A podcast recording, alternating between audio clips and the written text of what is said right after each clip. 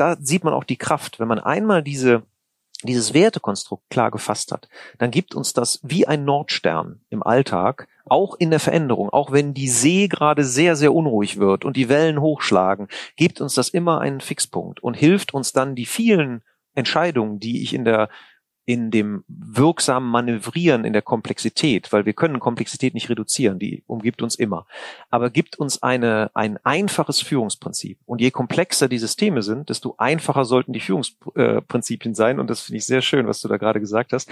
Das ist auch meine Erfahrung, dass diese Strategiepapiere in eine Komplexität entfalten, die dann am Schluss die, die handlungsleitende Wirkung eigentlich verhindern.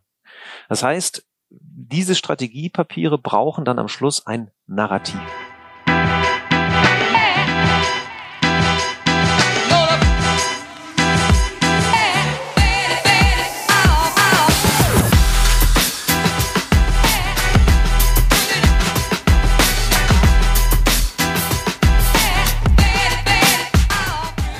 Herzlich willkommen zu einer neuen Folge Anti-Intuitiv, dem Podcast für systemisches Denken in der Wirtschaft. Mein Name ist Martin Meyer und ich sitze hier wie immer zusammen mit David Agert. Hallo. Und dem Holger Schlichting. Ja, hallo. Hallo Holger. Ich habe hier gerade die Reihenfolge ein bisschen verändert, weil ich ja gleich gerne an dich übergeben würde. Genau. Unser Thema ist ähm, Marke und Strategie und dafür hast du in unsere Podcast-Runde einen Gast mitgebracht. Richtig, genau. Wir sitzen nämlich in Wirklichkeit zu viert hier mit äh, Olaf Hartmann, dem Geschäftsführer von Multisense. Und äh, ich wollte einmal ganz kurz so ein bisschen erläutern, wir beschäftigen uns sonst ja mit äh, systemischer Beratung, äh, mit systemischem Führen, um eben äh, ja mit unseren Hörern so ein bisschen zu teilen, wie glauben wir, dass Veränderungsprozesse funktionieren, Change-Prozesse funktionieren, das ist so unser, unser Hauptgeschäft. Und ähm, wir haben in unserer Weiterbildung, unserer systemischen 20-tägigen Weiterbildung allerdings auch äh, gar nicht mal so selten Menschen aus dem äh, Kommunikations- und Marketingbereich sitzen, Geschäftsführer, die Kommunikationsagenturen haben und äh, die im Verlaufe der Weiterbildung sagen, boah, das passt unglaublich gut äh, äh, zu meinem eigentlichen Job, Nämlich äh, wir beraten zwar nicht in, in Veränderungsprozessen, aber äh, durchaus in dieser Außenwirkung, in der, in der Kommunikation. Und da ich auch ein sehr neugieriger Mensch bin, äh, habe ich gedacht, ich möchte einfach mal ein bisschen besser verstehen, äh, wie wirkt eigentlich Marke auf der einen Seite und äh, ja vor allem auch Unternehmensstrategie zusammen. Und deswegen ist das jetzt nicht so ein klassischer Podcast, wir sitzen hier und erzählen, was wir alles wissen, sondern äh, noch mehr als sonst ähm, bin ich natürlich auch ein, ein neugieriger und lernender Mensch und möchte natürlich auch viel von Olaf erfahren. Und ähm, damit überhaupt erstmal klar ist, wer ist denn dieser Olaf, äh, würde ich dich bitten, dich jetzt nochmal kurz vorzustellen, äh, damit du unsere Hörer und Hörerinnen da auch so ein bisschen äh, nochmal ins Boot holen kannst. Wer sitzt denn hier eigentlich? Ja, sehr gerne, Holger. Vielen Dank für die Einladung. Äh, mein Name ist Olaf Hartmann und ich bin Geschäftsführer des Multisense Instituts. Multisense ist eine Markenberatung und ich bin im Vorstand der Gesellschaft zur Erforschung des Markenwesens. Und ähm, Multisense hat den Slogan More Sense for Stronger Brands. Und da steckt schon etwas drin, was mit eurer Arbeit halt direkt verbunden ist, weil Sinnkonstruktion auf der einen Seite, also jede Marke konstruiert Sinn, damit sie auch attraktiv ist, motiviert, also sie muss relevant sein und das entsteht aus Sinn. Und das zweite ist das Thema Sinnlichkeit. Also sie muss auch erlebbar sein. Sie muss Gedächtnisspuren hinterlassen und das geht bei, bei den Menschen nicht anders als über die Sinne. Das heißt, multisensorische Wahrnehmung und multisensorische Markenführung ist das zweite, der zweite Schwerpunkt von Multisense. Mhm. Ja, äh, da, da, genau, dieses Thema Sensemaking ist, glaube ich, ein, ein, super wichtiger äh, Stichpunkt, weil wir eigentlich eine sehr ähnliche, glaube ich, äh, Ansichtsweise haben, nämlich dass Organisationen, die sich eben zum Beispiel über ihre Marke nach außen hin äh, darstellen, du wirst ja, glaube ich, nochmal gleich sagen, was so die, die wesentlichen Schwerpunkte dann sind, wofür das ist. Ähm, das, das sind ja im Prinzip aus unserer Sicht immer soziale Systeme. Also sie bestehen aus Kommunikation, sie bestehen aus äh, grundsätzlichen Vorstellungen, wie ihr Markt eigentlich existiert und funktioniert und ähm, äh, wie ihr Geschäftsmodell ist. Und wenn wir mit Organisationen arbeiten, die fragen wir eigentlich in aller Regel auch erstmal nach, nach der grundlegenden Ausrichtung, nach der Strategie. Wie definieren sie eigentlich, äh, ja, wen sie da erreichen wollen, für den, für wen sie etwas leisten wollen? Und bei uns ist das natürlich nicht so ausgeprägt, dass wir sagen, ähm, das, das muss jetzt auch in, in Kommunikation nach außen hin zum Beispiel geführt werden. Und ähm, ich glaube, da ist aber letztendlich auch die Verschränkung und der Berührungspunkt zur Marke. Ja, eindeutig. Und da äh, sagst du jetzt, hast du gerade schon erwähnt, möchte ich als erstes mal mit einem wirklich vollkommen breiten Missverständnis aufräumen, was überall existiert, dass Marke Kommunikation sei. Marke ist eben auch Kommunikation. Aber wenn man analysiert, also vielleicht, vielleicht fangen wir noch, noch anders an. Was ist am Schluss der Effekt der Marke? Also Marke existiert nicht, weil ich ein schönes Logo habe, sondern Marke ist ein Effekt in den Köpfen meiner Zielgruppe, der Menschen da draußen. Und ähm, sogar von den Menschen, an denen ich am Schluss meine Leistung gar nicht verkaufe. Weil Marke ist auch ein soziales Konstrukt. Also wenn niemand wüsste, dass Mercedes eine ähm, prestigeträchtige Marke ist für Gewinner, ja, äh, dann würde auch der Mercedes-Besitzer nicht den Wert des Mercedes bekommen. Also das heißt, er ist darauf angewiesen, dass ganz viele Menschen, die sich den Mercedes gar nicht leisten können, trotzdem die Marke gelernt haben. Und dieses Wissen, dieses Markenwissen erzeugt ein positives Vorurteil. Das ist eigentlich im Endeffekt die einfachste Definition von Marke. Also ich habe ein positives Vorurteil und wie ein negatives Vorurteil auch, prägt dieses Vorurteil mein Verhalten. Und zwar in Entscheidungssituationen. Und das ist für Unternehmen natürlich sehr wertvoll. Na, wenn dann häufiger die Entscheidung positiv ausfällt, dann ist das extrem wichtig und für die Sicherung der Wertschöpfung in der Zukunft auch ganz wichtig. Das heißt, Marke ist ein Konzept, was immer in die Zukunft gerichtet ist. Mit der Marke sichere ich auch die Zukunft des Unternehmens, weil es die einzige Form ist, also die einzigen Maßnahmen, die ich heute ergreifen kann, um diese Gedächtnisspuren in den Köpfen zu erzeugen, die das zukünftige Verhalten dieser Menschen beeinflusst. Und der Unternehmenswert ist immer der zukünftige Cashflow. Das sagt jeder CFO wird einem das bestätigen. So und deshalb ist Marke Investition in Marke und das ist eben sehr viel mehr als Kommunikation. Wenn man die Analyse macht, zum Beispiel nehmen wir mal die Lufthansa, wo entsteht eigentlich dieses Konstrukt Lufthansa in den Kopf der Menschen, dann sind wir ungefähr bei 20, 25 Prozent der Touchpoints, die kommunikativ sind. Und 75 Prozent der Touchpoints sind ganz andere Sachen. Das ist der Check-in-Prozess am Schalter, das ist die Website, auf der ich meinen Flug buche, das ist das Ticket sogar, was ich in der Hand vielleicht halte, das ist das Erlebnis an Bord, ja, das ist das Produkterlebnis selber. Und das alles ist also Marke. Und deshalb ist Marke auch keine Abteilung. Und vor allen mhm. Dingen ist das nicht die Kommunikationsabteilung. so, das war das mal so, so als, als Grundlage vielleicht, was, worüber wir hier sprechen. Mhm. Ich, äh, eine, äh, also eine Zwischenverständnisfrage äh, direkt. Du sagst, Marke ist ein positives Vorurteil das hast du ja sehr äh, betont. Und es kann aber doch genauso gut negative Vorurteile geben, oder? Und das wäre aber für dich nicht Marke oder genau. wie, wie, würdest du es abgrenzen? Okay, also. Genau, Marke ja. Mhm. ist also die bewusste Anstrengung eines, mhm. einer Organisation, ein positives okay. Vorurteil in die Köpfe zu bringen, weil negative Vorteile entstehen erstmal von alleine und sind auch für uns wirtschaftlich nicht interessant. Also ihr ja. beschäftigt euch ja auch mit mhm. systemischer Unternehmensentwicklung nicht um, um Unternehmen in den Untergang zu führen, sondern um, um Unternehmen in die Zukunft zu führen. Ja. So, das heißt also, dieses das positive, das positive Ergebnis ist so muss ist, ist als Ziel für Markenbildung ja. immer vorausgesetzt. Wobei du hast recht, wenn du es philosophisch betrachtest, ist Markenbildung natürlich permanent. Genau. Permanent bilden genau. wir Marken, ja. Ja, genau. weil wir die Komplexität der Welt halt ja. verdichten und mhm. zwar in Mustern. Mhm. Und diese Muster sind dann die markieren etwas für uns. Mhm und helfen uns, wenn ich das nächste Mal wieder mit dem gleichen Muster konfrontiert werde, schneller zu entscheiden, was ist es, was bedeutet ja. es, Gefahr oder Ressource. Ja.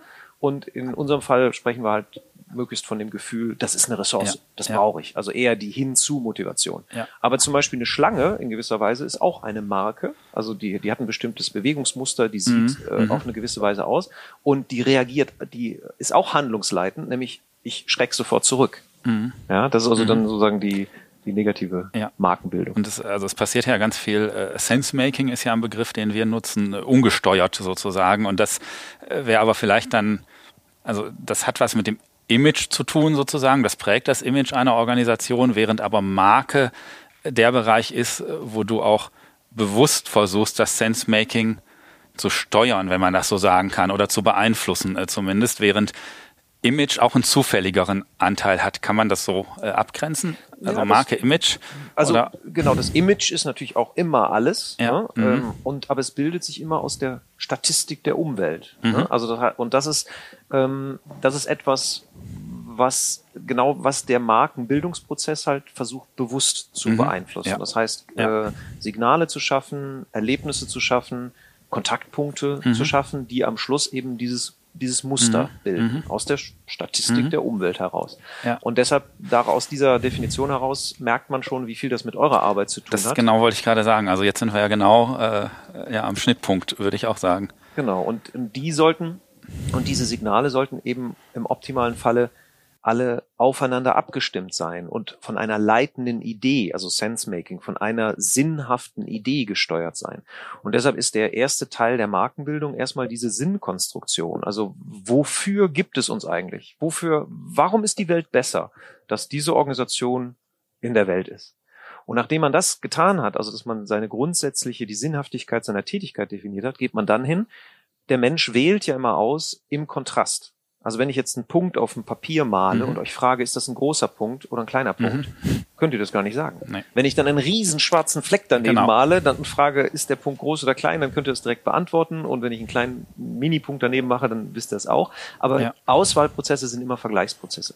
Ja. Das heißt, nachdem wir diese Sinnhaftigkeit konstruiert haben, deshalb ist die Welt besser, dass es uns gibt, ist der nächste Punkt, wie positionieren wir uns denn in der Welt im Vergleich zu den Alternativen?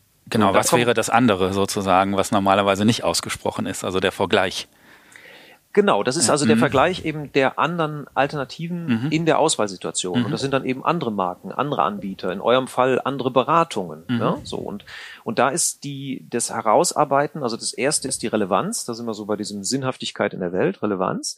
Dann diese Relevanz glaubwürdig zu machen und dann differenzierend zu gestalten, dass es bestimmte Gründe gibt, sich für euch als Beratung zu entscheiden ähm, oder eben für das, die Marmelade, die Glücksmarmelade gegenüber der Schwartau-Marmelade. Das sind alles Auswahlprozesse, die ja permanent stattfinden.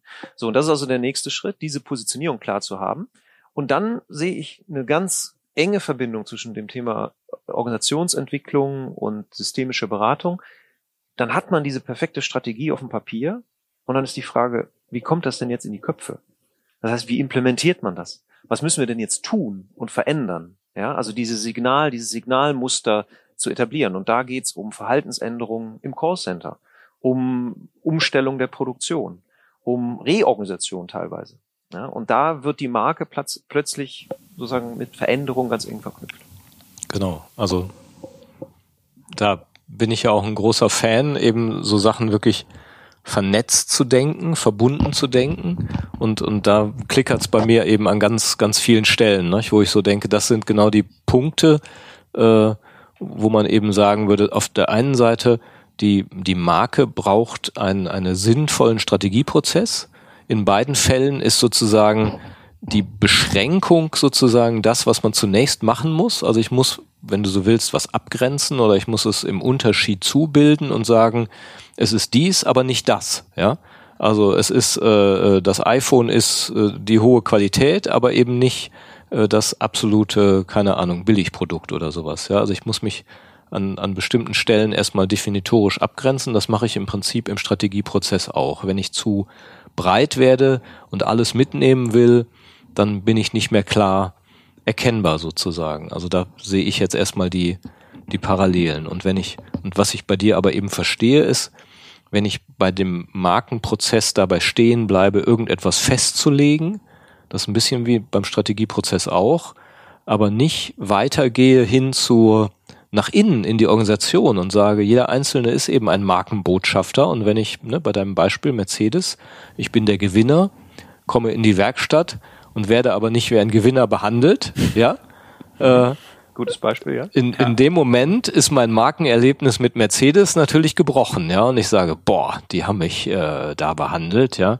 Ja. Damit ist mein, mein Bild von Mercedes nicht mehr das, äh, womit ich mich eigentlich äh, umgeben will, sozusagen. Das war nicht das Beste. Ja. So, und da genau. hast du dann eine Inkongruenz, Mhm. ja, und, und die sammelt sich an, das, wie gesagt, ist wieder Teil dieser Mustersammelmaschine, was unser Mhm. Gehirn ist, und die prägt dann das Markenerleben. Und noch viel stärker als bei solchen Produkten, also Mercedes hat den riesen Vorteil, dass man das gesamte Produkt dann auch fahren kann, erleben kann, Mhm. multisensorisch aufnehmen kann. Noch wichtiger ist das bei Marken, die halt eigentlich Dienstleistungen erbringen. Also wo am Schluss der Mensch der höchste, also der, der intensivste Ausdruck der Leistung ist der Mensch und der Kontakt Mhm. mit dem Menschen.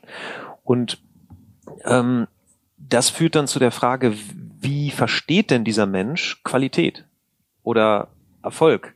Mhm. Ja, das, das ist, wenn man in Organisationen kennt ihr das sicherlich, wenn man den Produktionsleiter fragt, was ist denn für dich Qualität? Dann sagt er, ja, Maschinen möglichst lange durchlaufen lassen. Dann sind die Stückkosten möglichst äh, niedrig, die Abweichung, ich kann die Maschine so ein, perfekt einstellen, dass die Produktionsqualität immer gleich ist. Das ist Erfolg. Mhm. Und dann fragt man den Vertriebsleiter in der gleichen Firma, was ist denn für dich Erfolg? Ja, wenn wir für jeden Kunden Sonderlocken möglich machen. Und ja, und, und dann, dann, dann schlägt der, dann schlägt der Betriebsleiter die Hände über den Kopf zusammen. Wie? Ich soll die Maschine schon wieder umrüsten? Das Mhm. kann doch jetzt nicht sein. Mhm. So, und wenn man da keinen, keinen, keine Folie drüber legt, die dann Werteentscheidungen möglich macht, ja, dann wird's wirklich schwierig. Weil Genau. dann arbeitet der eine so im Sinne des Erfolgs, der andere so im Sinne des Erfolgs und es kommt dabei wenig, weniger raus, als äh, wenn die zusammenarbeiten würden. Ich finde das Beispiel super und bin ich jetzt im Bereich der Unternehmensstrategie oder bin ich im Bereich der, der Markenführung in dem Fall?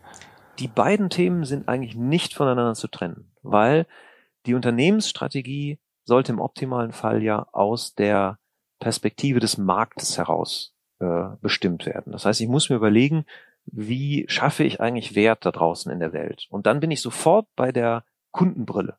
So. Und die Kundenbrille ist genau die Brille, die halt auch Marke aufsetzt. Das heißt, was ist relevant? Was ist relevant für den Kunden? Das heißt, die Strategie sollte natürlich teilweise sind da andere Stakeholder bei der Strategie noch involviert, zum Beispiel Venture Capitalisten, ne, haben dann, bringen dann auch noch eine Zielperspektive in das Unternehmen rein. Aber wenn man es mal ganz eng fasst und sagt, äh, eine erfolgreiche Strategie ist, sollte im optimalen Falle immer aus der Kundenperspektive heraus entwickelt werden. So, und dann ist die Marke eigentlich dem Strategieprozess in gewisser Weise untergeordnet als Instrument, weil ich muss die Strategie ja zum Leben erwecken. Und ich muss sie in die Köpfe der Mitarbeiter bringen. Und danach erst nach außen Mhm. in die Köpfe der Kunden.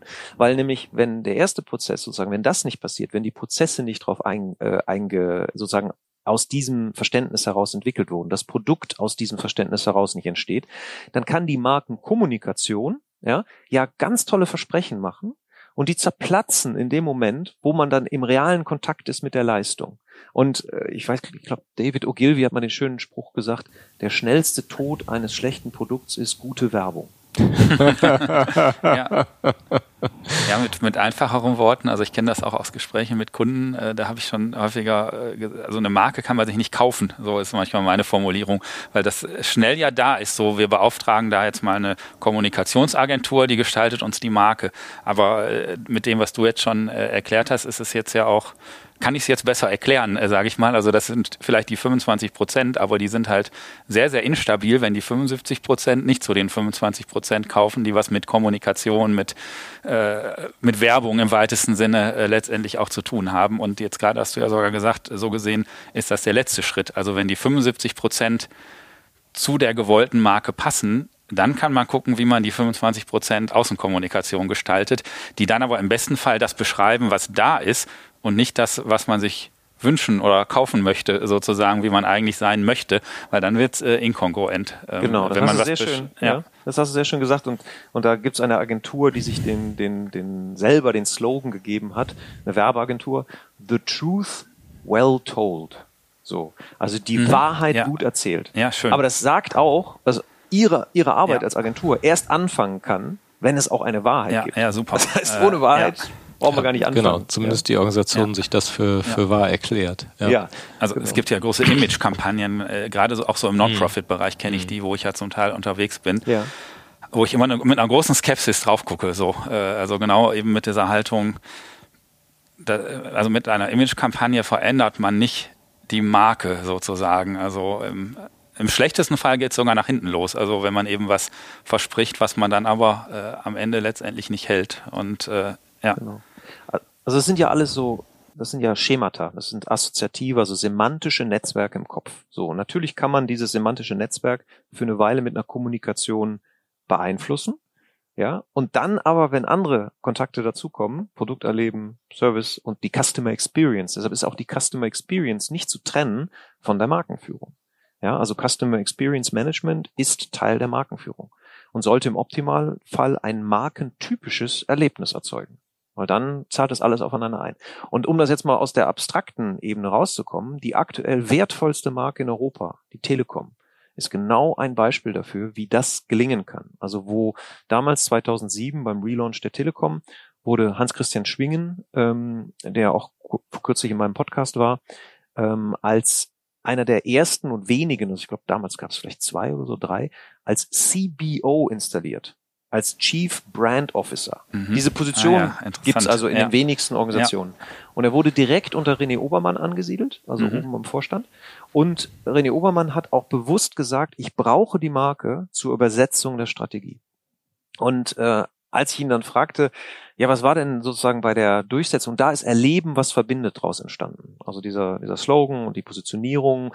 Und diese, diese, dieser Slogan hat eine, ähm, das ist ja eigentlich eine Verdichtung von einer, von Sinn. Ja, also das heißt, warum verlege ich hier gerade dieses Glasfaserkabel? Man kann sagen, ich verlege das Kabel, damit ich meinen so Haken machen kann auf meinem Arbeitszettel. Ja, oder da gibt's in eurem Bereich ja auch diesen, diesen schönen Spruch, wo man jemanden, der, der ein äh, ein Maurer fragt, was machst du denn da? Ja, ich, ich mauer hier eine Wand. Und dem anderen fragst du, ja, was machst du denn da? Ja, ich baue eine Kathedrale. Und diese, also diese Sinnkonstruktion wird durch die Marke, das ist halt die Kathedrale. Und plötzlich wird das Verlegen des Kabels, wird, ähm, kriegt eine Bedeutung.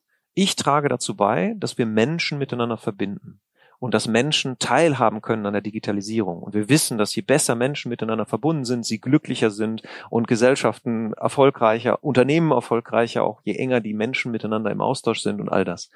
Und das wurde dann mit einem symbolischen Akt, nämlich der Kampagne, und da spielt Kommunikation eine wichtige Rolle. Also da wurde dann dieser, damals dieser tolle Spot mit dem Paul Pott, da kam gerade, da sieht man auch, wie Marke auch immer kontextabhängig ist. Das heißt, in der Gesellschaft wurden gerade diese ähm, Deutschland sucht den Superstar und äh, Britain Got Talent und diese Shows kamen gerade auf. Und das platzierte so diesen Traum, ein normaler Mensch, der heute noch Busfahrer ist, kann morgen ein Superstar sein. Und da war der Paul Pott einer der ersten Ausdrücke davon. Das war wirklich berührend, wie dieser scheinbare Loser auf die Bühne kam und dann plötzlich dieses, ähm, äh, na, was war noch das Stück, also diese Opern, mm. die Opern, mm. Nessum Dorma oder sowas. Auf jeden Fall dieses sehr emotionale Stück und es traten einem die Tränen in die Augen. So, und dann inszenierte die Telekom diesen Moment mit dem damals auch neu aufkommenden Smartphones, wo dann Leute zusammen über diesen kleinen Smartphone diesen Spot sahen und die Tränen flossen und alle waren miteinander in Verbindung und plötzlich präsentierte sich die Marke als wir sind das Werkzeug, um diese Verbindungen zu schaffen. So und damit haben sie die ganze Reorganisation der Telekom eingeleitet und das hat dazu geführt, dass heute die Telekom einer der stärksten Marken äh, Europas ist und weltweit erfolgreich. Mhm.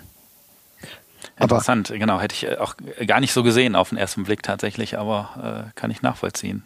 Was natürlich, ja. und um das jetzt mal so ein bisschen auch zu, zu äh, alten Folgen aus unserem Podcast oder aus, aus eurer Tätigkeit, also da mal den Bogen zu spannen, was jetzt natürlich ähm, sehr, sehr leicht klingt erstmal, ne, ist natürlich, also wir haben in unseren Podcasts Organisation und Umwelt, mentale Modelle, äh, Komplexität, also diese ganzen kann ja jeder bei uns nachhören, was in Organisationen, ähm, wie, wie, was in, wie es in Organisation, ich sage jetzt mal, abgeht, was, was alles für, äh, was, was gelöst werden muss, um halt zu einer Strategie, beziehungsweise auch zu der Marke letzten Endes zu kommen, ja, um dann halt auch, dass halt meine Markenbotschafter die Marke auch leben, verstehen. Vielleicht ist auch ein Prozess, ein Change-Prozess äh, viel besser verständlich, wenn die Marke dahinter steht. Also ich folge meiner Marke, meinem Unternehmen, wenn dieser Prozess jetzt hier vorangeht. Also da, daran erkennt man ja auch, wie wichtig das ist. Aber die Arbeit dahin, ist natürlich, das bekommt ihr ja genauso mit wie du, Olaf. Das ist natürlich auch wirklich ganz, ganz schwierige Arbeit und auch ein ganz, ganz langer Prozess. Und in, in der schweren, auf der anderen Seite kommt ja noch hinzu, dass die Anforderungen an eine Marke, ich habe jetzt auch gerade, ich, ich glaube sogar Initiator, aber auch die Telekom eine Studie gesehen, was mittlerweile ähm, in, in Zukunft an ein, also für Anforderungen an eine Marke bestehen. Ne? Also die muss ja auch, eine Marke muss ja in Teilen auch Antworten auf gesellschaftliche Strömungen, Probleme, Corona, andere Krisen auch irgendwo eine Antwort parat haben, Nachhaltigkeit. Und ähm, das sind natürlich zwei extrem komplexe Pole, wo so eine, ich sag jetzt mal so eine arme kleine Marke da in der Mitte steht, auch, aber auch, auch dafür auch stehen muss. So, und da sehe ich gerade in dem, in diesem Prozess dahin zur Marke auch ganz, ganz viel parallel zu mhm. eurer Arbeit, die ihr ja auch in den Unternehmen mhm. halt leistet. Ja, also ich äh, finde, dass da kann man an ganz vielen Stellen anknüpfen. Äh, wenn die Leute uns zum Beispiel fragen oder kommen mit dem Anliegen, wir müssen unsere Organisation verändern, das Organisationsdesign verändern, dann äh, ist, sagen wir ja auch, äh, klar, kann man machen, aber warum und wozu sozusagen. Also wenn etwas vereinfacht gesagt, das Organisationsdesign als solches ist ja nicht gut oder schlecht, so wie der Punkt nicht groß oder klein ist. So, also du brauchst halt irgendwie einen Vergleich und dann ist ja auch unsere erste Frage, ja, wo wollt ihr denn hin? So, also das geht dann in Richtung Strategie. Seid ihr euch eigentlich klar, wo ihr hingeht, wo ihr hin wollt? Und wenn man da dann angekommen ist, ist unsere Frage ja auch immer, also das Strategiearbeit beginnt mit dem Blick nach draußen, so würde ich es mal sagen, nämlich was ist eigentlich unsere Daseinsberechtigung in dieser Welt? So und welchen Auftrag haben wir?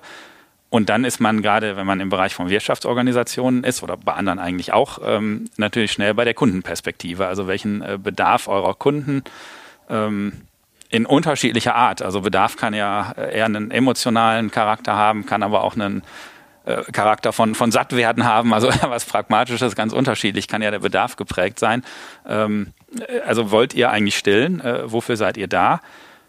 Was leitet ihr daraus für eine Strategie ab und wie muss dann eure Organisation aussehen, um eben bestmöglich äh, möglichst auch diese äh, Strategie zu erreichen? Und so ähnlich verstehe ich das jetzt, äh, wenn man mit dem Blick von der Marke kommt, äh, sozusagen, vielleicht mit anderen Begriffen, aber die Schritte sind ähnliche, würde ich sagen, wenn nicht gleiche. Und Teil der Organisation, wir haben ja auch eine Folge über Organisationsdesign zum Beispiel, ist ja auch die Marke der Organisation, ähm, würde ich mal sagen. Ähm, und äh, das sind nicht nur Strukturen und Prozesse und Kultur und alles, äh, was wir uns eben dann so angucken, sondern ähm, oder andersrum sogar, das, was wir uns angucken, sind vielleicht die 75 Prozent der Marke, die am Ende 25 Prozent noch erzählt werden. So, also es ist sogar das Gleiche fast. Äh, es ist nicht in sowohl als auch. Das ist die Wahrheit. Ne? Das, die, der, genau, das, ist die das vorhin, so, das, genau. Ist, das ist der Kern. Und ja, das ist ein ganz wichtiger Punkt, dass die Marke immer aus der Leistung herausgespielt werden muss. Mhm. Das ist kein Zuckerguss, der oben drauf kommt. Es wird aus der Leistung, die Leistung muss kann die, kann die Marke nur zum Leben erwecken. Aber was du gerade angesprochen hast, ist ganz wichtig, was auch bei vielen, also den Großteil der Organisation nicht gesehen wird, ist, dass die Marke nicht nur da draußen in den Köpfen lebendig werden muss, sondern eben auch intern lebendig werden muss. Weil wenn ich nicht weiß, wofür wir stehen wollen, dann kann ich mein Verhalten darauf nicht abstimmen. Das ist mit dem Beispiel mit Betriebsleiter und Vertriebsleiter, was ich vorhin ja, äh, ja, genau. gemacht habe, unterschiedliche mentale Modelle des Erfolgs. Und die, die Marke ist in der Lage da, eine Verdichtung hinzubekommen, also auch ein, weil nach außen, weil Werbung Markenkommunikation ist ja ungewollte Kommunikation. Niemand wacht ja morgens auf und sagt, oh, jetzt möchte ich mal wieder was lernen über eine Marke. Nein. Das heißt, das verlangt eine enorme Verdichtung, um dann bestimmte mentale Eintrittspunkte zu besetzen. Und diese mentalen Eintrittspunkte müssen relevant sein. Und da gibt es drei Ebenen, auf der eine Marke mentale Eintrittspunkte besetzen kann. Und die kann man auch nach innen wie nach außen. Das, das ist die, die gleiche Betrachtung. Das erste ist, bestimmte Merkmale. Hier aus dem Bergischen Land der Chrom-Vanadium-Stahl ist ein Merkmal von einem Werkzeug. So. Das Blöde an diesen Merkmalen ist, dass die relativ leicht kopierbar sind. Dann kommt der nächste Hersteller und dann hat man als erster vielleicht Chrom-Vanadium-Stahl eingesetzt und schwuppdiwupp drei Jahre später oder vielleicht manchmal heute wahrscheinlich drei Monate später hat der nächste Hersteller auch Chrom-Vanadium-Stahl. So, das heißt, aber trotzdem ist das schon mal eine wertvolle Assoziation, wenn Chrom-Vanadium halt besonders widerstandsfähig, besonders hart und so weiter solche Konzepte erzeugt, dann ist der Hersteller, der mir das bietet, erstmal attraktiver.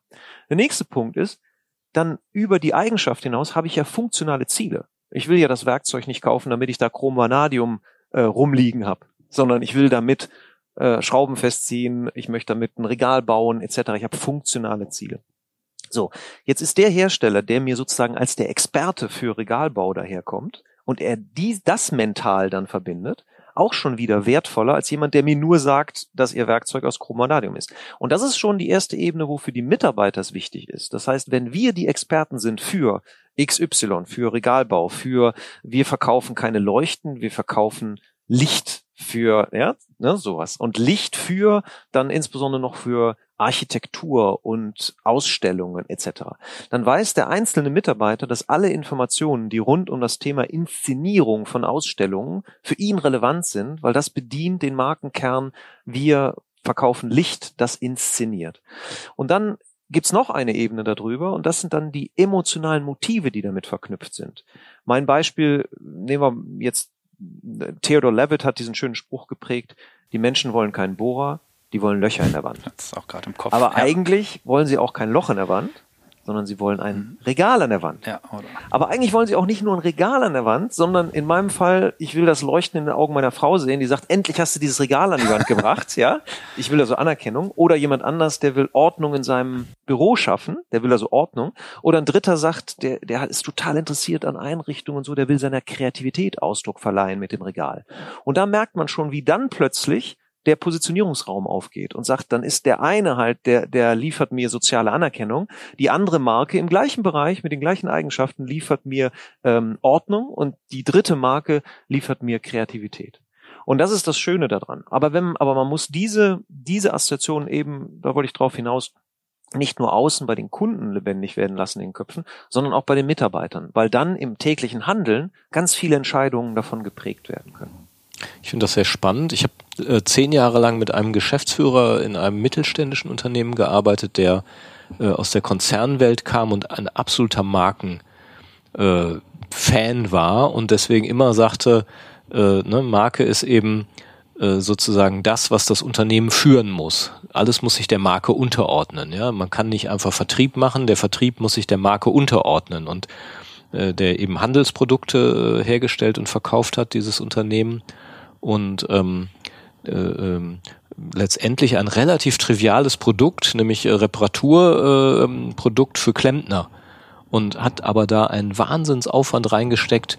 Diese Marke, der war sozusagen dann äh, ja der Hecht im Karpfenteich, weil äh, die ganzen ähm, Konkurrenten, die haben gar nicht wirklich in irgendeiner Form an ihrer Marke gearbeitet. Und das war aber der einzige, der da massiv dran äh, gearbeitet hat. Und parallel haben wir ihn in dem Change-Prozess des Unternehmens unterstützt. Und was er erreicht hat, war eine unglaubliche Identifikation der Mitarbeitenden mit diesem Unternehmen. Das war eh schon gut, aber er hat das eben immer wieder unterstrichen und gestärkt. Und jetzt frage ich mich gerade, also trotzdem begegnet uns gerade in diesem Mittelstand 200 Mitarbeiter, 300 Mitarbeiter, B2B-Produkte, die Markenführung ja ganz selten ernsthaft so. Nicht? Und ähm, äh, äh, natürlich, ne, Strategie macht jeder und wenn, wir ihn begleiten, gucken wir neben der Strategie auch noch darauf, wie eben die Mitarbeitenden das alles mittragen. Würdest du sagen, das sollte aber eigentlich jeder machen? Also ist das sozusagen auch für den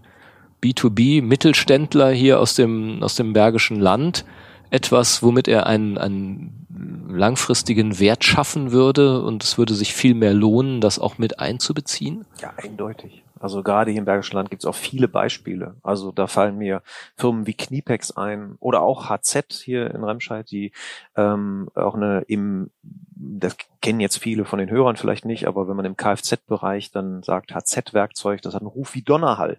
Da, da sperren Leute ihre HZ-Werkzeuge, wenn die in Urlaub gehen, sperren die weg, damit da niemand anders mitarbeitet. Ja, da ist also eine Aufladung auch des dieser dieser Knarren und Zangen, ähm, die über den funktionalen Nutzen des Werkzeugs hinausgehen. Also Hilti ist auch ein schönes Beispiel, weil man sagt, in dem Bereich ist ja alles rational. Wir müssen nur das beste Produkt am Markt haben, ist alles gut. Nee, zum Beispiel Hilti, wenn ich mit, mit einer Hilti auf einer Baustelle auftauche, dann heißt das, ich bin der Profi. das hier ist, also ich komme hier nicht mit irgendwie Spielzeug an, sondern ich komme mit meiner Hilti an. Und äh, da, diese, die gerade in dem Bereich, also Marke passiert sowieso. Also wenn wir nochmal zurück zum Anfang unseres Gesprächs gehen, semantisches Netzwerk, Statistik der Umwelt und so weiter. Das heißt, so wie Watzlawick so schön gesagt hat, man kann nicht nicht kommunizieren. So kann man auch nicht nicht Markenführung betreiben, weil äh, natürlich auch also nur die Abwesenheit von Signalen, ne, da kann man sozusagen da entsteht halt kein Muster. Dann bin ich total unbekannt. Dann habe ich aber grundsätzlich ein Problem, weil dann kann niemand mich kaufen, weil Aufmerksamkeit und Erinnerung ist nicht alles, aber ohne Aufmerksamkeit und Erinnerung ist alles nichts. Das heißt, ich komme gar nicht in den Auswahlprozess. Und ähm, da hast du recht, dass viele Firmen aber die Ingenieursleistung im Unternehmen ähm, sozusagen als den eigentlichen Treiber der Wertschöpfung sehen und nicht verstehen, dass es gar keine Qualität gibt, außer die Wahrnehmung von Qualität. Das heißt also, die Vermittlung dieser Qualität, dieser Ingenieursleistung, ist genauso wichtig wie das eigentliche Erbringen der Ingenieursleistung. Und die sind häufig sehr produktverliebt, ja.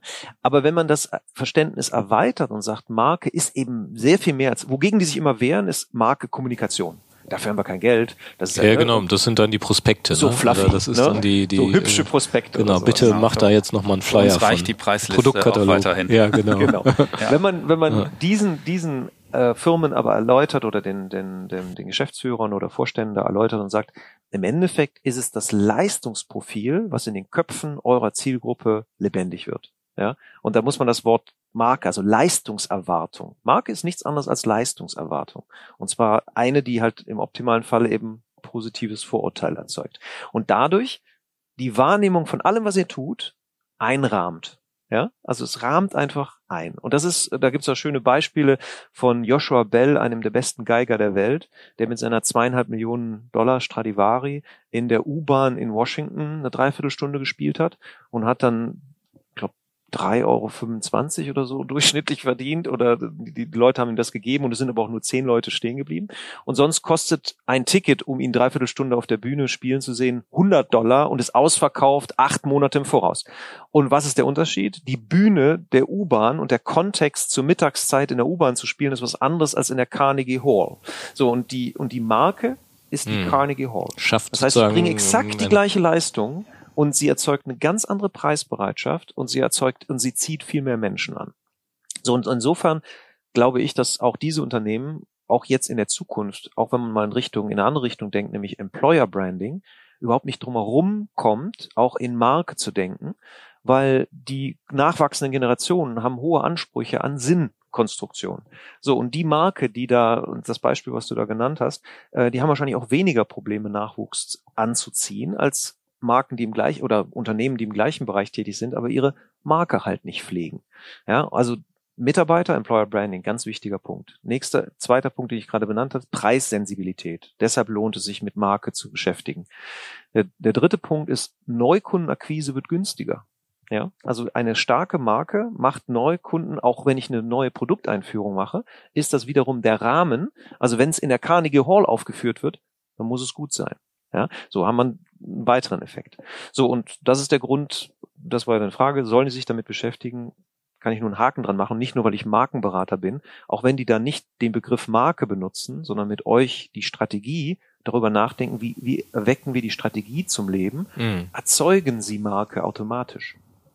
Ich glaube, allein dafür ein Bewusstsein zu schaffen, wäre schon, schon extrem äh, sinnvoll, äh, mit diesem Denken, mit diesem ja, Frame letztendlich, den du ja jetzt hier äh, eben erläutert hast. Ne? Vielleicht auch jetzt in deinem Fall, du hast, wenn du hast auch gesagt, du hast einen langen Betrachtungszeitraum, zehn Jahre hast du, glaube ich, gesagt. Und da ist auch die Frage, ähm, wenn ihr da Veränderungsprozesse angestoßen habt und äh, also der der der der Geschäftsführer legt auch Wert auf die starke Marke. Ähm, was wäre also wie wären die Mitarbeiter Management und so weiter, wie wären die gefolgt, wenn es vielleicht diese starke Marke nicht gegeben hätte? Also auch für euch ist es ja wichtig, dass Mitarbeiter folgen. Also nicht nur dem, was ihr sagt, also rein aus Erkenntnis heraus, sondern auch, dass man, ich bin stolz für dieses Unternehmen zu arbeiten und ich folge dem. Und ich weiß nicht, ob du das beurteilen kannst. Was wäre, wenn es diesen starken Markeneffekt nicht gegeben hätte? Wie wären eure Prozesse gelaufen, was ihr dort in den zehn Jahren angestoßen habt? Oder was wäre da nicht gelaufen? Ich weiß nicht, ob du das beurteilen Ja, kannst. und was ist konkret da mehr äh, gewesen als in unseren anderen Prozessen? So, dem habt ihr euch jetzt ja ein bisschen genähert, aber das, Genau. also du sagst, äh, mit dem, was wir machen, arbeiten wir ja automatisch an Marke, weil man es sich einfach nicht verhindern kann. Und wo ist aber das Mehr sozusagen? Also sowohl in deinem Beispiel, das äh, geht in die Richtung, äh, weil eben in dem Beispiel der Geschäftsführer so einen starken Fokus auf Marke hatte. Was war da anders als in anderen Projekten? Vielleicht auch erfolgreicher? Oder was wäre deine Perspektive eben? Was kann man zusätzlich zu dem, ihr arbeitet automatisch an Marke, auch noch bewusster machen, äh, sozusagen. Und äh, das finde ich interessant. Also da äh, sowohl für unsere HörerInnen als auch für uns, äh, äh, sowohl von deinem Beispiel als auch von deiner äh, Praxis vielleicht. Also was ist das Mehr sozusagen, wenn man bewusster auf Marke guckt? das Mehr zum Beispiel ähm, für den Vertrieb. Zum Beispiel Vertrieb und Marke ist häufig so, der Vertrieb sagt, wir verdienen doch das Geld und ihr gebt unser Geld aus. So, in der, weil die ja dann dieses, dieses Vorurteil haben, Marke ist nur Kommunikation. Und interessant bei der Telekom, also Hans Christian hat dann erzählt, wie sie den, den Vertriebsvorstand für die Marke gewonnen haben und für die Maßnahmen. Weil, wie dein Beispiel sagte, der sagte auch, der Vertrieb muss sich der Marke unterordnen. Was heißt denn das eigentlich konkret? Zum Beispiel der Chanel-Vertrieb weiß ganz genau, auch wenn er jetzt einen riesen Deal machen könnte, dass Chanel-Lippenstifte nicht am Bahnhofskiosk verkauft werden dürfen, weil das die Marke beschädigt. Ja, und das Grundversprechen. Die würden sich bombig verkaufen, ja. Vielleicht könnten die dann 100.000 Stück in kurzer Zeit loswerden und langfristig würde das Unternehmen enorm leiden, ja. Weil der Frame, in dem der Vertrieb solche Vertriebsentscheidungen trifft, also der, der Rahmen auch wieder, in dem ich die Marke wahrnehme, hat halt einen, macht einen großen Unterschied. Jack Wolfskin ist im, im Consumer Good Bereich ein schönes Beispiel. Das war zwischendurch von einer seriösen Outdoor-Marke zum Gore-Tex für Autofahrer verkommen, weil sie überall äh, auf dem Ramsch-Tisch zu finden war, bei Galeria Kaufhof und so weiter. So, und ähm, bei der Telekom war das so, dass es gab dann einfach Tests, also wie die, die Kaufabsicht durch das Framing einer funktionalen Leistung, in dem Fall Übertragungsgeschwindigkeit von irgendeinem Giga-Anschluss und so weiter, sich verändert, wenn ich es in den Frame setze, damit du sozusagen mit deinen Menschen, die dir lieb sind, näher in Verbindung bleiben kannst. Also das, du kannst ja versprechen, ich gebe dir die superschnelle Leitung oder ich gebe dir die superschnelle Leitung damit, ja, also den eigentlichen, den Markengrund zu geben.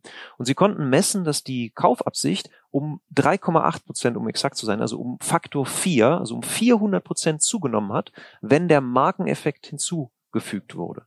Und das hat dann den Vertrieb überzeugt und hat gesagt, ach ja, ah, so hat also Marke was mit uns zu tun. Hm. Ich will das einmal nochmal beantworten, Martin, weil du ja gesagt hast, äh, was, was hat das für einen Effekt gehabt, dass der Unterne äh, dass der Geschäftsführer, das war gar nicht der Unternehmer, sondern der Geschäftsführer, äh, diese, dieses Thema Marke so, so bewegt hat. Was, was er als Herausforderung hatte, war, dass es ein Produkt von 1936 war, was seitdem mehr oder weniger unverändert äh, verkauft wurde und ähm, zwar in Deutschland für die für die Kunden äh, für die ja für die Endabnehmer also für die Klempner quasi vom vom Namen her schon so ein Begriff wie Tempotaschentuch war. Also quasi äh, der der Name des Unternehmens war war sozusagen identisch mit dem Produkt. Aber es stand eben vor allem für es ist wie es immer ist und nichts weiter. Und worauf er gesetzt hat war dann tatsächlich Innovation. Also dass er mit diesem eigentlich sich nicht verändernden Pro Produkt, aber immer wieder auch Neuigkeiten verbunden hat. Also er hat das dann, ne, das war aus, aus Grau- oder Weißguss, ähm, dann gab es eine Platin-Variante davon in einer ganz tollen äh, Verpackung. Und das war sozusagen äh, so der Hinweis, ja, wir, wir ne, machen da was Besonderes draus und es gab aber auch äh, Nebenprodukte, die dann tatsächlich innovativ waren. Und ich glaube, das beobachten, beobachtet zu haben, dass er so die Lust der Mitarbeitenden stimuliert hat, innovativ zu denken. Also die kamen von selber und haben gesagt, wollen wir nicht mal einen Design Thinking Prozess machen? Ich habe da eine Idee, ja. Und ähm, wir, ich habe hier äh, so eine Idee, wie man zum Beispiel unseren Produktkatalog über eine App äh, dem, dem Endkunden besser zugänglich machen kann. Und dann haben wir das äh, gemeinsam, haben wir dann Großhändler und, und Klempner eingeladen und äh, die an diesen Sachen philosophieren lassen. Und das hat man aber an ganz vielen Stellen beobachtet, dass die quasi immer nochmal gedacht haben, wo geht da nochmal was? Also die Marke ne, wir werden in, wir sind innovativer als unsere Mitbewerber, war zum Teil, glaube ich, erstmal nur behauptet, aber war zum Teil auch real und hat aber eben diese Innenwirkung gehabt. Nur die konnte ich ja beobachten. Ich konnte die Außenwirkung jetzt nie, nie wirklich sehen. Das finde ich aber ein sehr gutes Beispiel, weil Markenkraft braucht immer das eine, das Beständige, also eine Basis, auf der die Marke ruht und gleichzeitig dann das Lebendige, die Entwicklung und die Innovation. Und manchmal in dem Beispiel, was du gerade genannt hast, ist wahrscheinlich die Verkaufszahlen von dieser Platinzange waren wahrscheinlich minimal, aber es lud wiederum den Frame auf der Marke und dadurch die Wahrnehmung der normalen Zange wurde dadurch beeinflusst. Und das finde ich ein sehr gutes Beispiel. Und wenn, wenn man das Selbstverständnis des Innovators hat, dann regt man natürlich auch das Verhalten der Mitarbeiter so an. Und ich habe das auch bei einem eigenen Kunden äh, so beobachtet. Und zwar, die waren Weltmarktführer mit einer technischen Lösung. Und das ging, war auch wirklich so ein, so ein richtiges Ding, da hätten sie nicht, noch nicht mal viel Marke brauchen. Also am Anfang brauchten sie keine Marke, weil es war einfach die Lösung, die ein bestimmtes Problem weltweit am besten in den Griff kriegte. Aber dann ist die Konkurrenz ja nicht blöd und wird besser und so weiter. Also die, die Umsatzzahlen gingen so nach oben und dann flachte das so ab ne, und ging auch so ein bisschen nach unten. Und dann gab es plötzlich wieder einen Spike nach oben in der Umsatzkurve. Und zwar warum? Weil genau das gleiche Beispiel wie mit der Platinzange. In diesem technischen Bereich haben sie eine andere Lösung äh, eingeführt, die wieder das aller, allerbeste war die aber nur für ein Mini-Segment mhm. war. Ah, ja. Aber es war ein mhm. Kommunikationsthema Signal. und ja. das färbte dann wir auf die ursprüngliche dran, genau, Lösung sozusagen da, ab. Ja. Das muss auch das Beste sein. Mhm. Und das ist ja. auch ein Effekt, der so ein bisschen magisch ist bei Marke. Also jeder weiß, Axe verspricht, dass der normale Mann die tollsten Frauen kriegt. Jeder weiß, dass das eigentlich nicht so wirklich stimmt. Nee? Ja? und akzeptiert so. das oh nein. auch. Ja, nee, also ich weiß nicht, Martin, äh, nee, also jetzt, vielleicht ist die Erklärung, die ich du bin, noch gebrauchst. Ich bin kein User. Ne? Diese Zielgruppe ist auch ein bisschen jünger, ne? so Anfang 20 und so weiter. Ja? Aber diese, diese Magie erzeugt trotzdem ein Gefühl, einen, einen gefühlten Mehrwert. Und das hm. ist auch nicht zu unterschätzen. Also man spricht ja auch so abfällig im, im Medizinbereich über Placebo-Effekte. Ja, das ist ja irre, dass teilweise die Placebo-Effekte die tatsächliche pharmakologische Wirkung äh, überschreiten. Quasi, überschreiten. Ne? Ja, und das, das zeigt ja, wie, wie wertvoll mhm. halt auch im Kopf generierte Nutzenerwartung ist, die dann nämlich auch Wirklichkeit erzeugt. Also das heißt, das Verhalten von jemand, der dann mit Axt durch die Gegend läuft, ist dann so Tacken anders und selbstbewusster und was weiß ich. Und in, im Bereich von Placebo-Experimenten ist es halt dann, dass die Selbstheilungskräfte des Körpers aktiviert werden. Und das darf man nicht vergessen. Also dass äh, ein Werkzeug zum Beispiel, was Profi äh, signalisiert, dann auch das Verhalten des Handwerkers, der mit diesem Profi-Werkzeug arbeitet, auch beeinflusst. Und das ist ein, ein wichtiger Effekt, den mhm. Marken auch haben. Naja, und trotzdem darf das Gap nicht zu groß werden, oder? Also das ist, äh, also wo schaffe ich eine symbolische Wirkung sozusagen durch einen, andere, äh, durch einen anderen Werkstoff und so weiter. Wenn jetzt die Qualität der Normalprodukte dieses Versprechen nicht halten könnte. Genau, also das wäre ja ein Widerspruch zu dem, was wir vorher gesagt haben. Was genau, ist die Wahrheit? well told. Und da muss immer noch ein Stückchen Wahrheit Ja, genau. Sein. Und bei Axe, ja, ja. Äh, genau, muss ja, man halt aufpassen. Wenn man es dreimal erfolglos benutzt hat, äh, Auf der anderen dann, Seite, äh, vielleicht ist man dann alt genug, um es zu verstehen. Äh, genau. Genau, aber wenn, aber, wenn, wenn Axe nicht viel teurer ist als andere Deos und mir einfach genau. nur diese, diese Freude gibt, dass, dass die Erwartung, wenn ich jetzt mich mit Axe besprühe und dann ausgehe, dass, es, dass ich dann irgendwie attraktiver wirke auf die Frauen, dann, dann liegt's gar nicht an Axe. Dann liegt's vielleicht auch an meiner Haltung, ne? ja. ne? dass ich mich ja. gepflegt fühle ja. und, und attraktiv fühle und das ist dann auch eine selbsterfüllende Prophezeiung. Aber du hast natürlich recht, mhm. dass äh, es muss immer, ist, also die Wahrheit muss schon, muss immer vorhanden sein. Ja. Ja, genau. Und trotzdem muss man irgendwo einen Schritt gehen, so um Weiterentwicklung, um Wahrnehmung äh, anzuregen, ja, und, und wir leben um Signal der, zu setzen. Ja, ja, und wir leben in einer Welt, wo die eigentliche Leistung, seien wir ehrlich, von den meisten Firmen in ja schon häufig einfach in anderer, von anderen Quellen genauso geliefert werden kann. Es ist ja, das, und deshalb macht das da, dadurch wird Marke, also die, der Bedeutungsrahmen, den Marke da schafft, auch so wertvoll. Und Marke ist auch etwas, was theoretisch unendlich lebensfähig ist im Vergleich zu Patenten. Die laufen irgendwann aus. Die, und deshalb kaufen ja auch chinesische Firmen jetzt bevorzugt europäische Marken. Ja, also die Bedeutung von KUKA, die ganz KUKA-Roboter, die kann man nicht kopieren, egal ob man Roboter in identischer Qualität herstellt. Das ist also die ganze Kultur und die auch wiederum handlungsleitend ist. Ne? Wer, ne? die, die Menschen, die sich davon angezogen fühlen und dadurch natürlich auch ähm, sich anders verhalten. Ja, deswegen ist es wahrscheinlich auch unglaublich schwierig, eine Marke zu schaffen, einfach so, sondern das ist eben auch ein, ein langsamer und langer Prozess. Wenn wir jetzt so idealtypisch sagen, ähm, wir ne, verändern jetzt unseren, unseren Strategieansatz, äh, wir passen auch unsere Marke an, dann würdest du ja sagen, gerade bei, bei Marken, die auch was mit Dienstleistung zu tun hat, müsste dann eigentlich ein passender Change-Prozess passieren. Da müsste man, wir würden immer sagen, die Organisation mit sich selbst ins Gespräch bringen, um auf die Abteilungen, auf die verschiedenen Handlungsfelder runtergebrochen, man sich fragen würde, was bedeutet dies, diese Markenveränderung eigentlich für uns? Man könnte es ja stumpf denken und sagen, Achtung, Kommunikationsabteilung, ihr kippt jetzt äh, die neue Markenbotschaft in die Organisation. Habt ihr ja wohl verstanden? Macht das jetzt mal. Und wir würden als systemische äh, Berater sagen, naja, das hat noch nie funktioniert, dass man irgendwie einseitig irgendwas verkündet. Das passiert dann dreimal nicht, sondern äh, wenn, dann müsste man das wirklich als als einen gemeinsamen Dialogprozess gestalten. So erlebst du das auch irgendwo? Also ich habe so wenig Berührung mit diesem Markenfeld, dass ich das gar nicht beurteilen kann. Aber Doch, das, das erlebe ich verstärkt, dass äh, Unternehmen, insbesondere wenn sie mehrfach gescheitert sind mit solchen Markeninitiativen, sind da aktuell schon sehr sensibel darauf, dass das Marke von der Implementierung und von der Durchsetzung in der Organisation überhaupt nicht zu trennen sind. Aber vielleicht können wir noch mal eine andere Perspektive aufmachen, nämlich Marke als Instrument für die Strategie. Also das heißt, wenn ich die Strategie hab, muss ich sie ja übersetzen.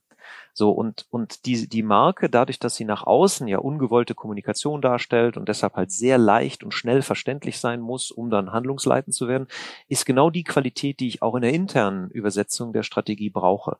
Und Strategie hat ja auch viel damit zu tun, ähm, Nein zu sagen. Nämlich das genauso wichtig wie wozu ich Ja sage, ist es genauso wichtig, klar zu fühlen, wann ich Nein sage.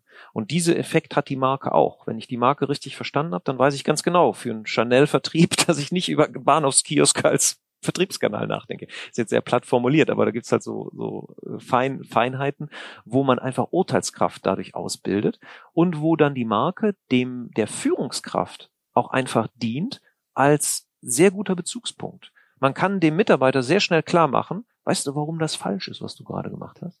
Weil unser Markenversprechen ist das.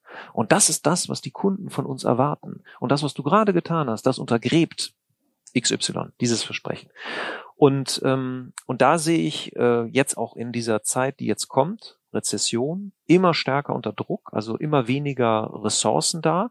Auch zum Beispiel auch für Training, also zum Beispiel ganze Organisationen durch Trainings äh, äh, zu schleusen, was das auch kostet, müssen effizientere und effektivere Methoden gefunden werden, um so eine Durchsetzung auch von einer strategischen Intention zu ermöglichen. Und da kann die Marke eine wichtige Rolle spielen. Mhm. Das fasziniert mich auch ein bisschen daran. Also äh, ich komme immer wieder an Punkte, wo Organisationen Strategie verstehen als so eine seitenlange Auflistung von unendlichen Mengen an, an Maßnahmen, an Berechnungen, an Kalkulationen und äh, kein Mensch ist in der Lage, das irgendwie zu verstehen und umzusetzen, außer der äh, Strategieabteilung, die das erstellt hat. Und die Führungskräfte sind auch nicht bereit, sich damit ernsthaft zu beschäftigen. So und ähm, äh, deswegen fasziniert mich das immer, wenn man das schafft, die, die äh, Strategie dann wirklich so zusammenzufassen, dass man sie sich merken kann, ja, dass man keinen Spickzettel mehr braucht, sondern sie im Kopf behält, so. Und da, letztendlich würde quasi auch diese Herangehensweise, die man beim Marke ja auch braucht, also erleben, was verbindet, also das ist ja unendlich schwierig, so ein Slogan äh, zu finden. Und die, aber ich glaube, die Mühe ist es wert, wenn man das schafft, das so zu verdichten und eben auch wirklich zu koppeln mit der, mit der eigentlichen Markenbotschaft, äh, weil dann bin ich auch in der Lage, in der Umsetzung daraus eben entsprechende ja, Folgemaßnahmen runterzubrechen. So, das wäre jetzt mal so mein Ideal, Idealbild. Ne? Mhm. Wobei ja, äh, wobei ja, also was, was ich bei euch auch immer wieder mitbekomme, ist, dass die Veränderungen ja auch, auch Normalität Komplexität wird. Also Veränderung ist es ja, ihr macht ja nicht den einen Veränderungsprozess, sondern ihr, ihr begleitet Unternehmen in der ständigen Veränderung, in der ständigen Anpassung. Wie seht ihr das jetzt oder Ja, wie siehst du das? Das finde ich eine, Bitte? Nee, das, ich wollte gerade sagen, das ist eines unserer Lieblingsthemen gerade äh, zwischen Ah, Strategie muss eine kontinuierliche Strategiearbeit Mhm. werden, Veränderung muss eine kontinuierliche Veränderungsarbeit werden, versus es braucht aber auch langlaufende, langfristige Perspektiven. Genau. Das Also wäre ich jetzt meine jetzt Frage im auf weiter an Marke. Ne? Also, das, äh, das wäre mein, ja. mein, mein Blick auf Marke, weil da wird es ja wirklich kompliziert zu sagen, okay, ich habe hier noch eine, ich muss eine Marke halt auch entsprechend ja aufbauen Mhm. und ich kann die ja nicht mit jeder Veränderung, mit allem auch hinter mir wieder einreißen, letzten Endes. Also im Hinblick auf Zukunft von Marken, im Hinblick auf, also wa- was, was sonst noch in der Wirtschaft passieren Ja. mag in den nächsten Jahren. Genau. Das ist ein, sehr guter Punkt und das ist ja das Wechselspiel, was ich vorhin gesagt habe, dass die Marke zwischen dieser Stabilität und dieser Lebendigkeit oszilliert. Ja, trotzdem muss die lang, der langfristige Gedanke der Marke, der sollte stabil sein und deshalb ist der der erste Suchraum für worauf baue ich eigentlich die Marke auf, müssen sehr stabile psychologische Prinzipien sein, was der Mensch wertschätzt. Und alle sind in der Marketingbranche, das kennst du auch, Martin, sind immer, laufen immer den neuen glitzernden Ding hinterher, die neueste Sau und alle, ach und alle, jetzt ist alles anders, jetzt gibt's das Metaverse und, und, und äh, jetzt wird sich alles ändern. Und das, was uns eigentlich faszinieren sollte und täglich beschäftigen sollte, ist das, was sich nicht verändert. Und das ist eben die Motivation des Menschen. Was treibt uns eigentlich an? Und das äh, ist auch weltweit ist das identisch. Das ist ein Werteraum. Wir suchen nach Status, nach Sicherheit, nach Genuss, nach Erregung, nach Abenteuer. Und in diesem Suchraum gibt es diese so bestimmtes Wertekonstrukt. Und das ist die stabile Grundlage der Marke. Und dann die Ausdrucksform der Marke, die verändert sich tatsächlich immer wieder. Ne? Also kontextuell, weil sich die Kultur verändert, weil sich Technologien verändern. Und da zeigt, da sieht man auch die Kraft. Wenn man einmal diese dieses Wertekonstrukt klar gefasst hat, dann gibt uns das wie ein Nordstern im Alltag, auch in der Veränderung, auch wenn die See gerade sehr, sehr unruhig wird und die Wellen hochschlagen, gibt uns das immer einen Fixpunkt und hilft uns dann die vielen Entscheidungen, die ich in der in dem wirksamen Manövrieren in der Komplexität, weil wir können Komplexität nicht reduzieren, die umgibt uns immer, aber gibt uns eine, ein einfaches Führungsprinzip. Und je komplexer die Systeme sind, desto einfacher sollten die Führungsprinzipien sein. Und das finde ich sehr schön, was du da gerade gesagt hast. Das ist auch meine Erfahrung, dass diese Strategiepapiere in eine Komplexität entfalten, die dann am Schluss die, die handlungsleitende Wirkung eigentlich verhindern. Das heißt, diese Strategiepapiere brauchen dann am Schluss ein Narrativ. Weil die Welt besteht nicht, also Bernhard Fischer-Appelt, das klaue ich jetzt von ihm, hat äh, gerade im, im Buch, ich glaube, der, der, das Zitat ist auch nicht von ihm, hat gesagt, die Welt besteht nicht aus Atomen, die Welt besteht für Menschen zumindest aus Geschichten. Ja, wir generieren permanent Geschichten und das weiß ich, dass in eurer Arbeit spielt das auch eine Rolle. Ihr, ihr fragt als erstes nach den Geschichten, nach den identitätsstiftenden Geschichten in der Organisation. Äh, erzähl doch mal, wie, wie läuft das denn hier wirklich? Ja, so. Und, und, und Marke hat genau diesen, da einen sehr stark leitenden Effekt. Das heißt, es schafft ein Narrativ, wo mein Hand, in dessen Kontext mein Handeln Sinn macht. Und ähm, ja, und das ist eigentlich, äh, deshalb ist also permanente Veränderung da, aber nur in der Ausdrucksform. Und vielleicht noch einen, ohne jetzt die Hörer verwirren zu wollen, ist das ja auch, wie Martin sagte, Investition in Marke muss immer langfristig sein, muss aber kurzfristig auch finanziert werden. Das heißt, da ist das Spannungsfeld zwischen Markenkommunikation und Performance-Kommunikation, also im Kommunikationsbereich zum Beispiel. Und das ist aber auch wieder ein künstlicher Widerspruch. Das ist wieder wie dieser Widerspruch, Marke ist Zuckerguss und die Leistung ist davon separat. Weil das, der kurze Performance aus dem Markenframe herausgespielt ist auch wieder effektiver, als wenn ich nur sozusagen hier das Angebot von XY jetzt zum Superpreis mache. Ja. Ja. Und das ist vielleicht eine lange Antwort auf die kurze Frage. Interessant. Ich muss auch gerade daran denken, äh, wie Praxisfeld hat ja sozusagen diesen verbindenden Satz, gemeinsame Strategien für Zukunftsfähigkeit und Innovation. Und ich kann mich noch gut erinnern, dass wir so zusammensaßen und dachten, ah, wie bringen wir das alles auf den Punkt? Und es war eine Praktikantin, die dabei saß und sagte, ja, also eigentlich dreht sich doch bei euch alles um Zukunftsfähigkeit und Innovation. Und wir guckten uns so an und dachten, äh, Äh, ja. also, richtig. Sehr gut. Also es war, äh, Danke. ja, wir mussten das nicht, also es wurde sozusagen von ihr rausgefiltert aus all dem, was wir da aufgeschrieben und gemacht und es ja. klebten tausend Post-its äh, auf der Wand und wir wurden verrückt und wussten nicht, wie wir es ausdrücken sollten. Ja. Äh, ich hoffe, und die Praktikantin wurde mit einer leitenden Position nee, Ich kann mich nicht mal mehr an den Namen erinnern. Ich habe ich hab das Bild vor Augen und sie war wirklich gut. Aber wir hatten eben schon cool. sehr viele Praktikanten. Die ist wahrscheinlich mittlerweile in der Führungsposition. Wahrscheinlich. genau, wahrscheinlich. Genau, genau. genau Aber das, das, genau. das ist ein sehr, sehr interessanter Punkt, den du da gerade machst, dass auch ähm, aus sich selber heraus die Marke, die Potenziale der Marke zu erkennen, ist häufig mm. sehr schwer, mm. weil man ist blind, so ja. wie Fische gegenüber dem Wasser blind sind. Ne? Also die, die wissen gar nicht, dass sie im Wasser schwimmen. Und ähm, und deshalb ist auch in der Markenarbeit zum Beispiel die, der erste Schritt für uns immer, immer die Kategorie zu vermessen. Ja, das heißt, wir vermessen, was treibt eigentlich die Kategorie? Weil das ist ja sozusagen das, der Ozean, in dem die, die Marke lebendig werden muss. Und nachdem ich diese Kategorie vermessen habe, gehen wir auch immer in die Zukunftsperspektive, da musste ich gerade dran denken, nämlich was bedient die Kategorie aktuell aus Sicht der Menschen noch unzureichend? Das heißt, was wünschen sich die Menschen mehr von der Kategorie? Und daraus entstehen nämlich die Innovationspotenziale? Wie kann ich meine Marke attraktiver machen, indem ich diese Bedürfnisse, die die Menschen als sich noch mehr wünschen, aber aktuell noch nicht erfüllt werden von der Kategorie oder nicht sozusagen ausreichend erfüllt werden, darauf kann ich dann die Marke für die Zukunft positionieren. Und dann, nach diesen beiden Analyseschritten, geht's dann erstmal, und wofür steht die Marke denn heute in den Köpfen der Menschen?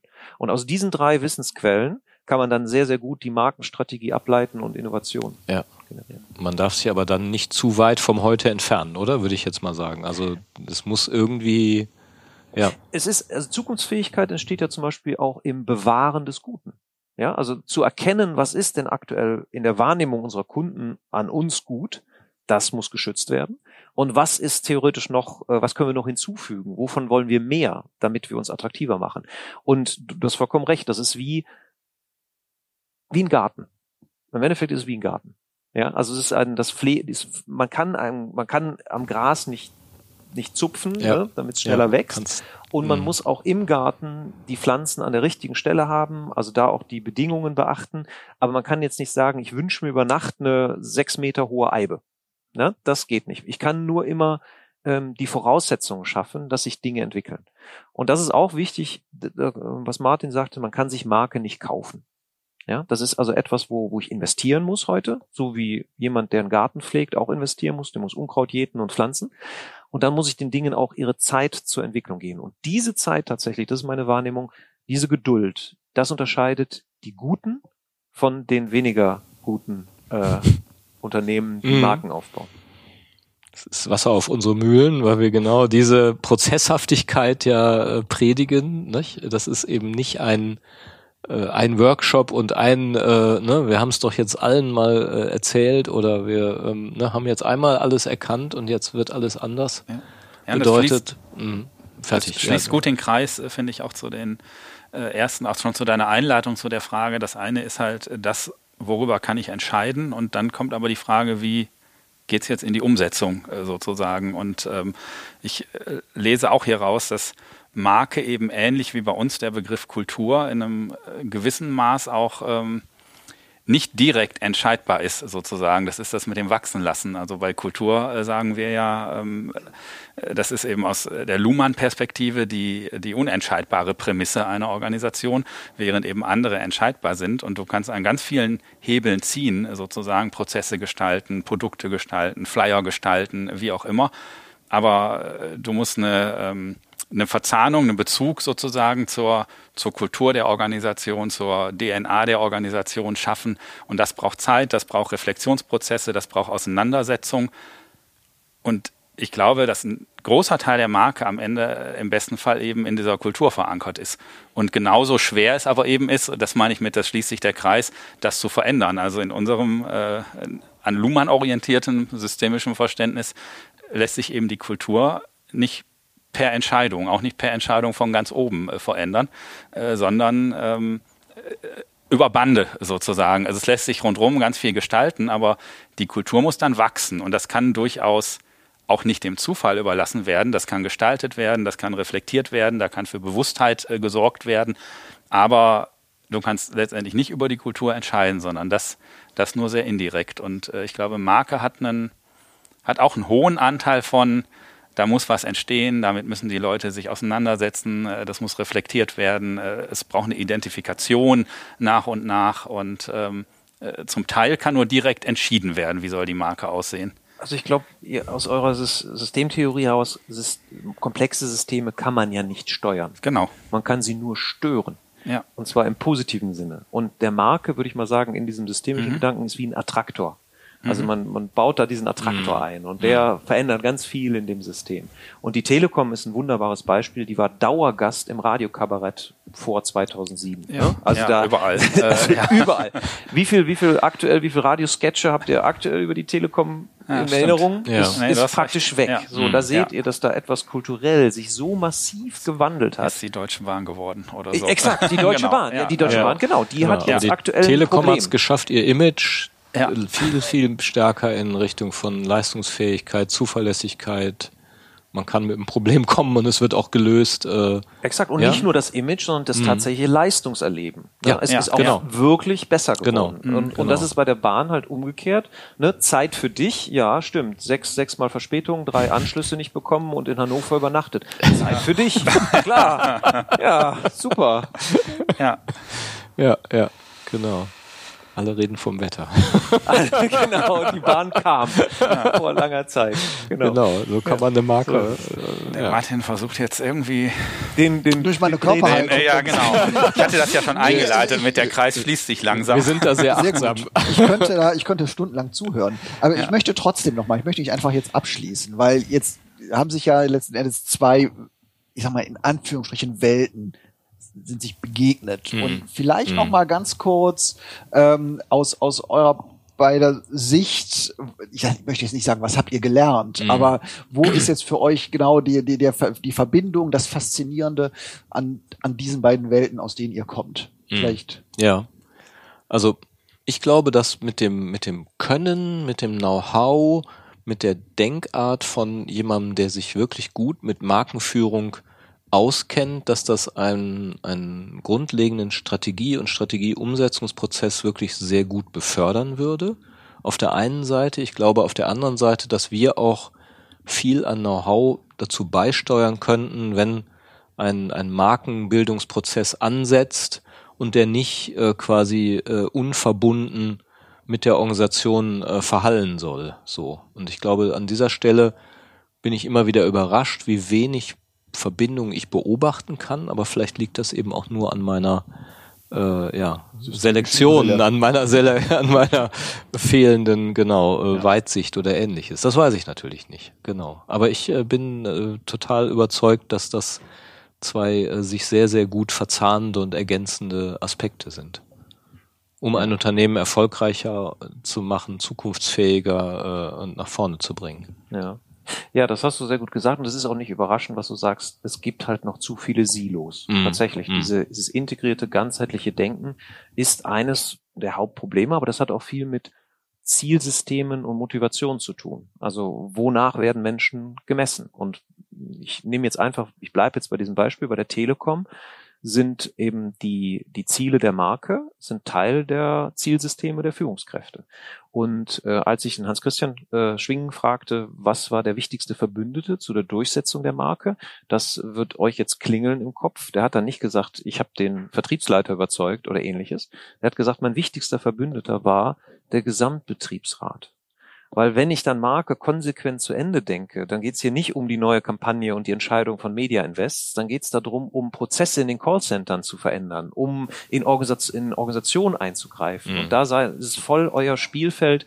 Wie gestaltet man das halt äh, so, dass die Leute ja mitgenommen, ich mag dieses Wort nicht, man nimmt die Leute nicht mit, Ja, ja, aber dass, dass, dass, dass das Handeln, dass es handlungsleitend wird Ja. dass sie Sinn in, in dieser Veränderung sehen und das positiv betrachten, weil sie das im Dienste des gemeinsamen angestrebten Markenbilds tun. Ja, genau. Und da finde ich auch eine sehr, sehr gute, sehr starke Verbindung, wo die Marke eigentlich ein Change Management Mhm. Instrument ist, ähm, vielleicht sogar der Fixstern. Ne? Je Ja, nachdem, genau, das. Wesentliche, Genau. genau. so hätte ich es auch jetzt noch größer gemacht, genau, wie du sagst, ja.